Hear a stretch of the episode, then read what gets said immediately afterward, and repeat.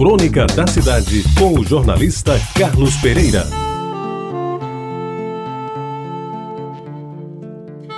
Amigos ouvintes da Tabajara, as casas daquele tempo, século passado, tinham necessariamente, no mínimo, uma porta e uma janela.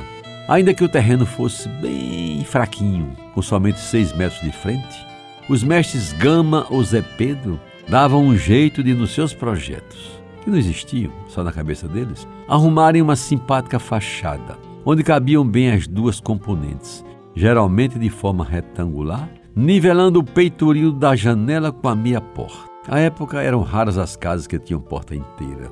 E nunca soube por quê, predominava o gosto pela cor verde na pintura das peças, contrastando com um bege, amarelo ou cinza que via de regra cobriu as paredes. Casas de parede meia, mesmo agarradas umas nas outras, não dispensavam o conjunto porta-janela. E as outras casas mais espaçosas, tipo bangalô, e até os sobrados de gente mais endinheirada, portavam vistosas janelas, algumas feitas em madeira de lei, trabalhadas por verdadeiros artistas que eram os marceneiros do bairro.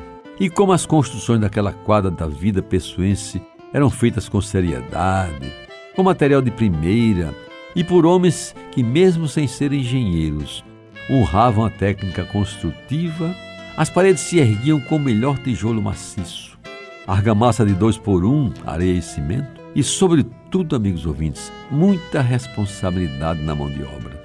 As janelas, produzidas por carpinteiros respeitáveis, tinham na embuia, no pau d'arco, no jacarandá e outras madeiras nobres a sua matéria-prima, valendo dizer que, com alguns cuidados na sua manutenção, durariam até 100 anos. Quem duvidar que vai ver algumas casas que ainda existem em Jaguaribe construídas no começo do século passado. Já atingiram o centenário e continuam praticamente como foram construídas. Para mim, adolescente passeando nas ruas do bairro, o mais importante na janela não era a madeira utilizada na sua fabricação, muito menos a cor com que fora pintada menos ainda o tamanho daquele retângulo que se abria de par em par, às vezes antes do sol nascer. Amigos ouvintes, o que mais me chamava a atenção era o peitoril da janela. E a minha curiosidade começava pelo próprio nome, peitoril, que parecia a mim significar onde se colocavam os peitos. Até hoje não sei se isso tem algum fundamento. Por falar em peitos, Está na hora de dizer algo sobre a moça da janela, que é o título que eu dei a esta crônica. Todos sabem que pessoas que ficam observando pela janela uma simples paisagem que se abre na rua, ou a passagem de uma banda de música, de uma formatura militar ou até mesmo de um enterro, tendem a se apoiar no peitoril. Este, quanto mais largo, melhor, para aguentar mais tempo, é claro. E era um hábito daquele tempo, as moissolas de Jaguaribe principalmente na Minas Gerais, Vera Cruz ou Vasco da Gama, após o banho vespertino, trocarem de roupa, pentearem os compridos cabelos, passarem um pouco de ruge no rosto e a permitida porção de batom na boca. E antes do anoitecer, se apoiarem no peitoril das janelas para ver o tempo passar. Algumas delas, amigos ouvintes, ousavam ostentar um mínimo decote, que deixava transparecer mais a imaginação do que aquela parte do colo feminino, tão cantado e decantado pelos poetas. E para vê-las mais de perto, dependendo das ofertas, é claro, jovens como eu ficavam passeando nas calçadas, inventando papos incrivelmente bobos, mas que às vezes permitiam uma permanência maior de frente à musa escolhida.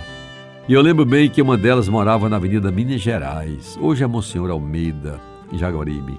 E era uma das moças mais bonitas do meu tempo. Alta para os padrões da época, carnuda, rosto grande e bem disposto, olhos castanhos, cabelos também castanhos, boca grande e desejável. Ela sabia que era uma bela jovem e tirava partido disso, atraindo para si a atenção de quase todos os rapazes do bairro indo além na sua fama, trazendo até moços de lugares mais distantes, vindos de Tambiá e até do centro da cidade, para ver de perto aquela que era, no entender de muitos, a mais bela moça na janela da cidade. Eu, magro, quase raquítico, pequeno e pobre, Apelei para o recurso de que dispunha. Comecei a discutir questões de literatura com a dama. Ela que já lia Machado de Assis e tinha uma predileção especial pelo poema Meus Oito Anos de Cassimiro de Abreu.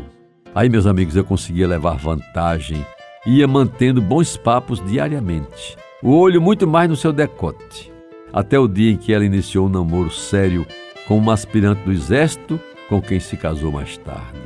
Dela, guardo a lembrança da sua beleza e do contorno dos seus belos seios. Nunca os vi, mas sempre os imaginei, derramados sobre o peitoril daquela janela que até hoje se mantém aberta na minha velha memória. Você ouviu Crônica da Cidade com o jornalista Carlos Pereira.